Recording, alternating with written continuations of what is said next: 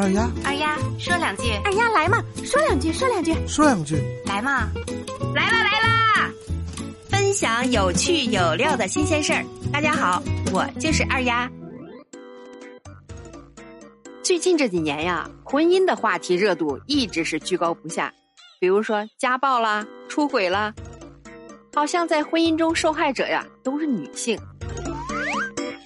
这个呀，也是自古以来就存在的一种社会现象。由于女性本身呀，她处于一种弱势地位，导致大部分的不幸婚姻受害者呀都是女性。但是这种现象也并不是绝对的，尤其是现在这个社会，女性的地位已经大大提高了，甚至超过了很多男性。所以呀，现在很多婚姻受害者中呀，也出现了不少男性受害者。其实从古代开始呀，就有一个词儿叫“上门女婿”。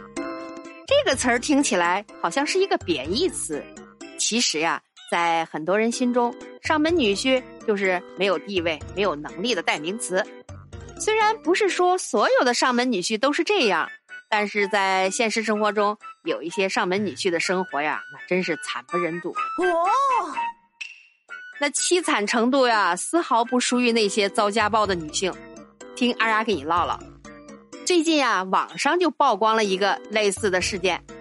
贵州一位结婚七年的上门女婿自己爆料啊，吃饭不能上桌，身上呀从来没有超过三十块钱，孩子还得他带，也不能随他姓。虽然呀只是短短的几句话，却道出了这位上门女婿七年婚姻的悲惨遭遇。如果不是一些媒体报道，很多网友都不相信这种事情是真实发生的。没错，这就是一个真实的事件。据媒体爆料呀，这位上门女婿姓曾，今年三十三岁了。曾先生和自己的妻子已经结婚七年，按照曾先生的说法，就是他已经做了七年的上门女婿了。当初呀，曾先生所以选择做上门女婿。并不是因为家里穷或者自己有什么缺陷，他说呀，自己选择做上门女婿，完全是因为爱自己的妻子。妻子家中姐妹六个，没有男丁，而且妻子又不想离开父母，所以才提议让他做了上门女婿。曾先生对自己妻子的感情呀很深，征求了父母同意后，也就做了上门女婿。但是让他没想到的是，自从做了上门女婿后呀。并没有换来妻子和他父母的感激，他上门后主动承担起了做饭、洗衣服的家务活。刚开始呀，两个人感情还不错，曾先生也没觉得委屈。但两人结婚四年后呀，有了自己的孩子，孩子出生后，曾先生呀把照顾孩子的活也揽过来了。但是随着时间的推移，再深的感情也会被这些日常琐事磨没了。由于他还要做家务，还要照顾孩子，不能像其他男人一样外出打工赚钱，自己也没什么存款，妻子和岳父岳母呀也就逐渐瞧不起他了，甚至他做好了饭，岳父岳母呀都不让曾先生上桌吃饭。孩子虽然由曾先生照顾，但是岳父岳母呀却不让孩子姓曾先生的姓，这些呀只有在电视剧中才能看到的情节。这都完美的让曾先生遇到了。二丫也想说两句，如果曾先生说的一切是真的呀，那么不得不佩服他是一个忍耐力非常强的人。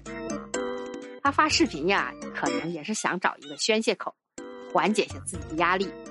你说一个大老爷们家哭哭啼啼，你到底是经历了什么才能说出这样的话？看着真有些窝囊。路是你自己选的，现在是有点后悔的意思。再说了，现在男女平等，姓谁的姓都一样，你说是吧？这事儿就不必纠结了吧。在婚姻中，不管是男性还是女性，都可能遭遇到不公平的待遇。不管哪一方应该为对方付出，那都是因为爱，是吧？如果对方不懂得感恩，那就不值得你为他付出。自己的爱得不到尊重，那么卑微，哎呀，宁愿不要爱情。夫妻间呀，还是需要互相理解、互相包容，这样才能经营出幸福的家庭。您说是吧？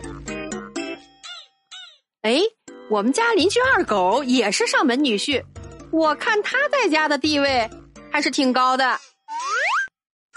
每天下班啊，丈母娘把饭都做好了，老丈人还帮着接送孩子。每天吃完饭呀，我就见他牵着他们家小狗在楼底下遛狗了。他这个上门女婿的待遇还真不赖。